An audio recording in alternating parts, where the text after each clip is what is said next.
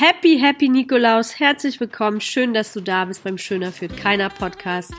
Ich hoffe, deine Socken waren super gut gefüllt und du hast dich heute Morgen gefreut. Nikolaus war fleißig und ähm, bist in der Weihnachtsstimmung, so wie ich. Ich habe die Wohnung geschmückt, den Tannenbaum gestern aufgestellt, beziehungsweise mein Mann hat ihn aufgestellt und ich habe ihn geschmückt und freue mich auf das entspannte Jahresende. Heute gibt es eine kurze und knackige Folge mit einem sehr spannenden Thema, denn ich werde dir von meinen Erfahrungen berichten, die ich letzte Woche in Berlin bei der Walk Awesome Konferenz erlebt habe.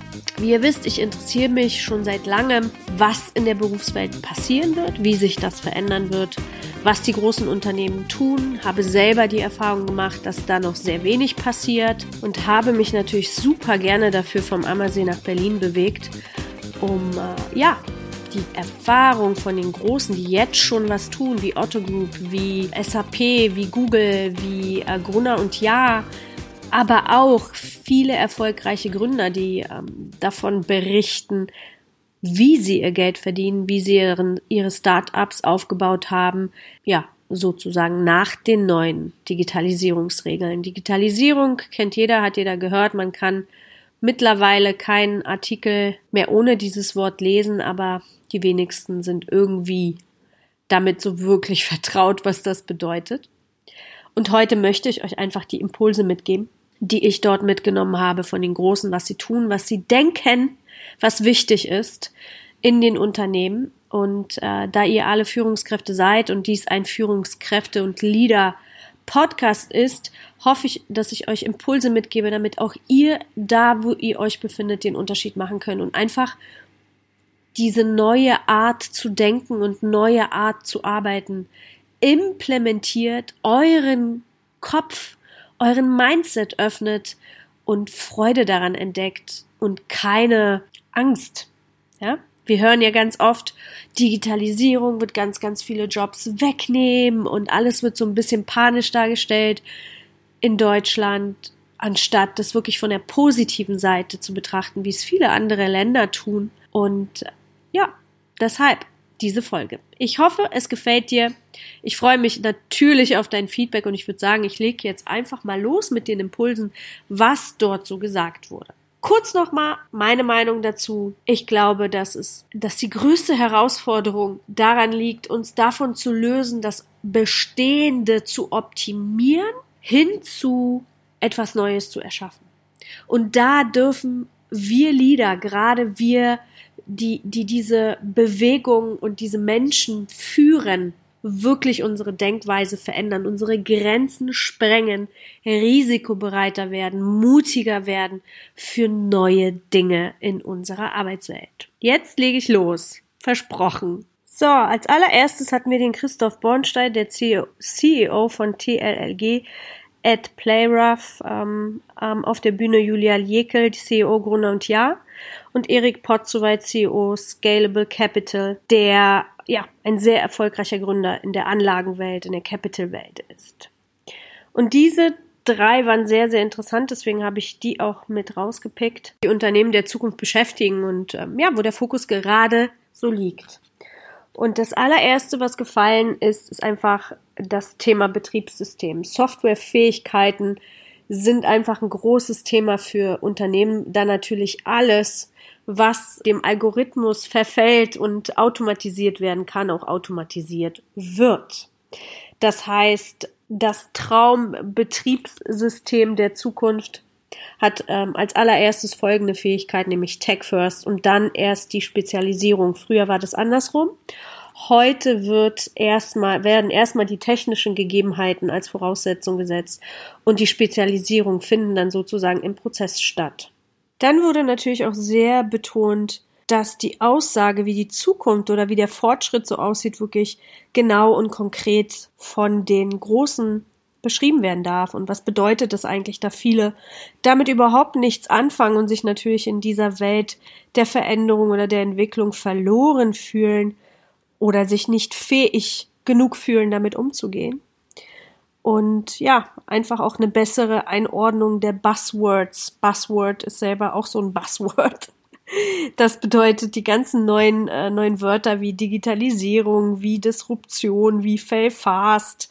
Ja, das sind die, die Wörter, die wir jetzt so hören in Zusammenhang mit der Arbeit und im Unternehmen und dass sozusagen diese Worte auch klargestellt werden. Dann wurde Julia Jeckel, CEO Gruner und Ja, übrigens eine richtig coole Sau, gefragt, worauf Unternehmen achten, da Gruner und Ja sich voll mit dem Thema auseinandersetzt und ihre Digitalisierung, the New Way of Work, schon lebt in dem Unternehmen. Und sie sagte zuerst, darf sich natürlich ein Unternehmen fragen, was kann dieses Unternehmen?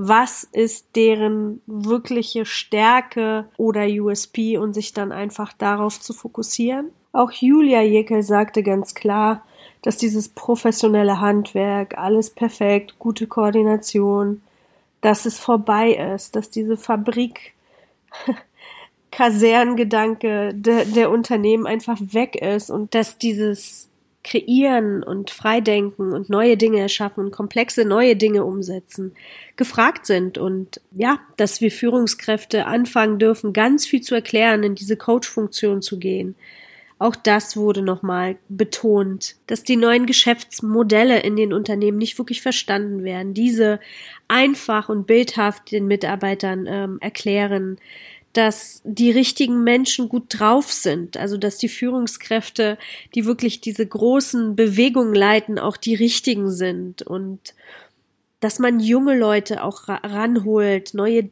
Querdenker sozusagen und eine ganz gesunde Mischung aus, aus beiden kreiert, dass das Miteinander im Team und gute Laune eine sehr, sehr wichtige Voraussetzung sind. Und darauf hat sich Gruner ein Jahr fokussiert und natürlich haben sie auch durch diese Veränderung Mitarbeiter verloren, aber das Ziel ist einfach eine neue Kultur zu schaffen und äh, Freiheit auch in die Unternehmen zu bringen. Zeit, Arbeitszeitsysteme waren ein großes Thema und das wird viel, viel freier jetzt auch von den Großen gestaltet werden, also zumindest von den Großen, die sich damit beschäftigen. HR war ein sehr, sehr großes Thema. Was passiert denn mit diesen Abteilungen, die letztendlich ja auch oft, also so habe ich das erlebt, möchte jetzt kein ähm, auf den Fuß treten, aber oft waren die HR-Abteilungen diejenigen, die sehr viel blockiert haben und die sehr viele Voraussetzungen geschaffen haben, sehr viele Regeln, sehr viele Prozeduren und durch diese Regeln und Prozeduren zu kommen waren ich sag mal, die extrem Spezialisierten in der Lage, diese Allrounder, die wir brauchen werden, diese beziehungsfähigen Menschen, die anderen, andere inspirieren können, sind oft durch diese Assessments, die die HR aufgestellt haben, gefallen. Und da wurde sich jetzt natürlich die Frage gestellt, was passiert denn da? Und ein Impuls von Google, die haben nämlich ein Experiment gemacht, das habe ich letztens noch im Post verfasst. Die haben 100 Leute eingestellt, die durch deren Assessments gefallen sind und haben mit der Zeit feststellen müssen, dass es leistungstechnisch überhaupt keinen Unterschied gibt. Und das ist doch der Wahnsinn.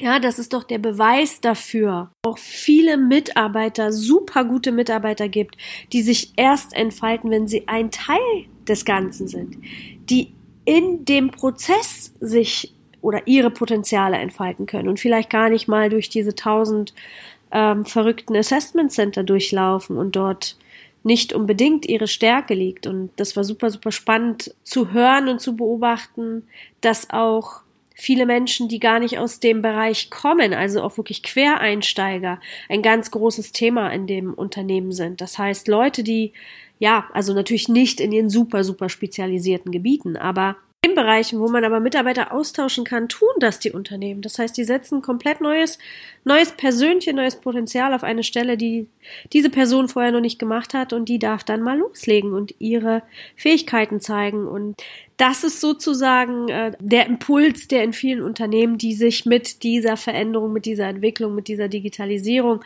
mit dieser Freiheit an Gedanken und Neues zu erschaffen, einfach beschäftigen und mutig genug sind, das umzusetzen. Es wird also anstatt diesen traditionellen Bedingungen die Kreativität extrem gefördert und da liegt der Fokus drauf. Was ich wichtig finde zu erwähnen, ist natürlich diese Welt der Automatisierung. Beispiel war der Gründer Erik Potzowait, der CEO von Scalable Capital.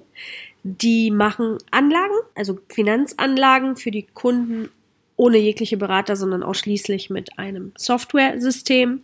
Deswegen werden Software-Systeme und Betriebssysteme auch so eine Priorität bekommen oder haben sie schon.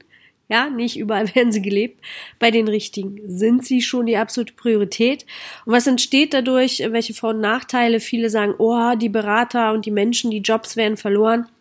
Aber es hat auch einen unglaublich großen Vorteil für die, für die Kunden, denn diese Anlagen werden ohne jegliche Emotion, ohne jegliche persönliche Meinung getätigt, sondern das System hat einfach die Möglichkeit, die bestmögliche Anlage für den Kunden rauszusuchen. Und zusätzlich werden natürlich auch Kosten gespart, Beraterkosten fallen weg, etc. pp. Und es hat einfach einen unglaublichen Impact auf den Kunden auf die, auf die Resultate für den Kunden, aber auch natürlich auf den Profit des Unternehmens, da einfach Kosten gespart werden. Und sich einfach nochmal bewusst vor Augen zu führen, das, was ausstirbt, bringt wieder mit, dass Neues entsteht und da einfach mutig und positiv in die Zukunft zu gehen. Dann würden natürlich alle Unternehmer von den Großen gefragt, wie sieht denn ein gutes Unternehmen der Zukunft aus? Und antworten, waren darauf folgende Menschen, die gut miteinander umgehen. Das Unternehmen darf ein Zuhause bieten. Die Eigenverantwortung der Mitarbeiter darf trainiert werden. Kreativität. Guten Beitrag zur Gesellschaft leisten und ein Teil von etwas Größeren zu sein und schnelle Entscheidungen zu treffen. Und das ist natürlich bei großen Konzernen ein Ding, Ding, Ding der fast Unmöglichkeit. Also zumindest habe ich das so erlebt.